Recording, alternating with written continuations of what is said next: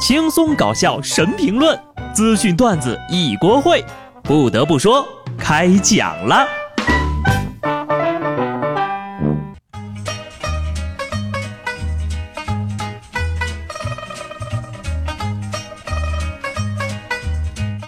Hello，听众朋友们，大家好，这里是有趣的。不得不说，我是机智的小布，终于可以理发了。今年呢，我舅舅的性命算是保住了啊。昨天呢是二月初二，龙抬头，不说您也知道啊，又可以吃饺子了。说来惭愧，谁能想到貌不惊人的我，竟然是龙的传人？更让人想象不到的是呀，原来那香港首富还没我混得好呢。上周李嘉诚宣布退休了啊，刚刚退休的李嘉诚对媒体表示。对于股东来说，我已经尽了我的力。自从我公司第一次上市到现在，四十六年来，我自己没有拿过薪水，我每年只拿五千元港币。九十岁的李嘉诚终于宣布退休了啊！你要算算，那我还得有六十五年要奋斗呢呀，心累呀！等等，每年只拿五千块钱啊？普通家庭马化腾。毁创阿里杰克马，不知凄美刘强东，一无所有王健林，现在又来了一个年薪五千李嘉诚。你说现在的大佬都这么喜欢装的啊？除了吐槽自己工作多赚的少，这李嘉诚呢还针对年轻人的房子和爱情发表了自己的看法。首富表示，不能把买房看得太重要啊！如果女孩子说没有房就不结婚。如果是我，我就会说，不如趁年轻，你再找一个吧。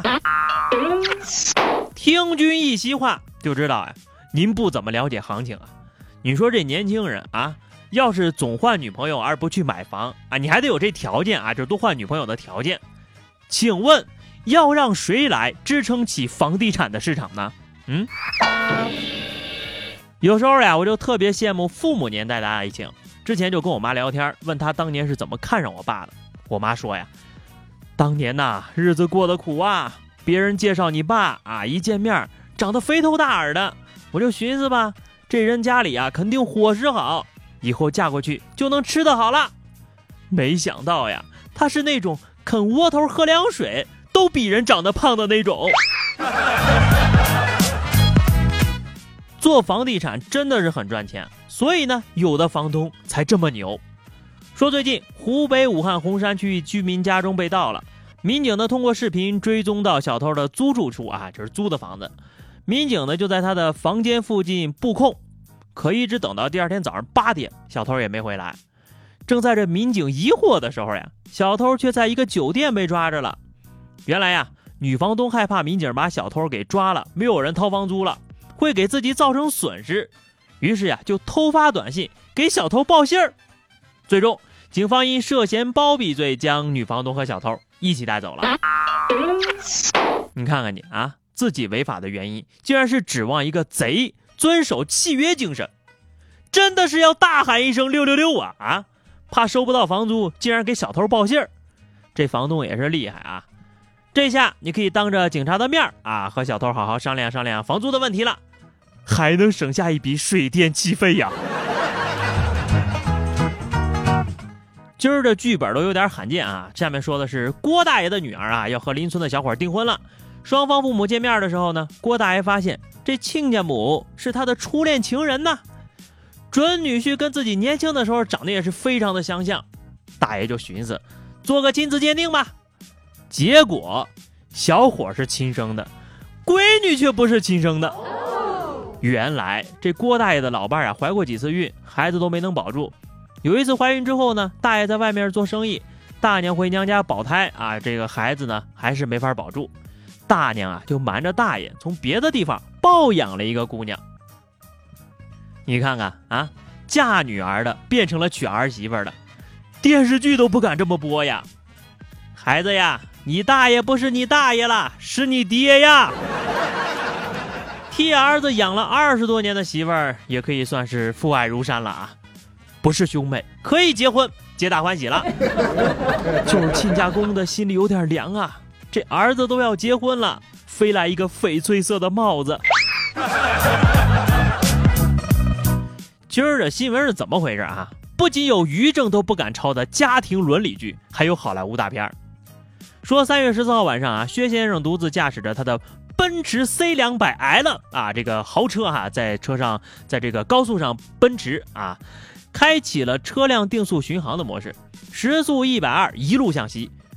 开着开着呀，他就发现这刹车和档位等系统都没法正常运行了，车子没法减速，停不下来了。薛先生多次电话咨询奔驰的售后，根据他们提供的多种解决方案进行操作，搞不定啊，只好报警求助。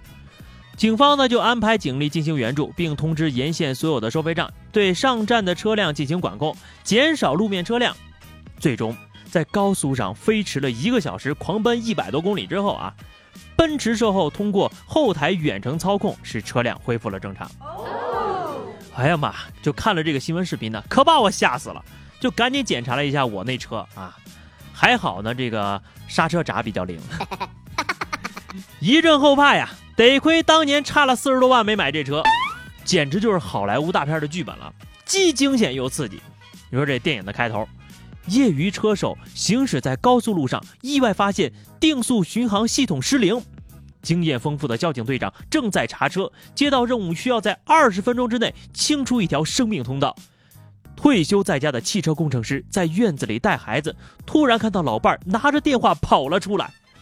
高潮呢就应该出现在省界的收费站啊！业余赛车手曾经在窄道翻车留下了阴影，而这次他需要以一百二十公里的时速通过 ETC，片名呢就暂定“解除定速”，请大家来推荐演员吧。我先推荐几个戏精哈，买珠宝随手一刮就是一等奖，支付鉴定费之后呢就能带走珠宝，你是不是真的这么幸运呢？其实呀，珠宝店每天都会安排几十个顾客抽到一等奖，标价上万元的珠宝，批发价就百八十块，送你的红绳呢就是标记的暗号啊。销售人员说了，在被骗的顾客身上一天能挣三万多块的，你说这些销售怎么都不去中戏北影什么的啊？真是屈才了呀！就这些营业员的表演水平，源于生活又高于生活。你就那些流量的演员啊，好好学着点啊！就有点担心呐。你说他们说着说着，要是笑场了怎么办呢？岂不是很尴尬？学习了啊，以后出门旅游先给自己系个红绳。上次啊，我走到一家珠宝店啊，我就问他：“你们这儿有抽奖吗？”销售员特别警惕啊，问我：“你是买珠宝呢，还是记者暗访啊？”我说：“都不是。”我这不从来没中过奖吗？我就是想单纯体验一下中一等奖的感觉。好的，下面是话题时间哈。上期节目我们聊的是你保持最长时间的爱好是什么哈？听友风带走了你说哈，那当然是吃各种美食了。小时候因为资金有限呢，吃的还不算多，但现在呀，我都吃不起了。哼，哎，零食自由都保证不了了呀。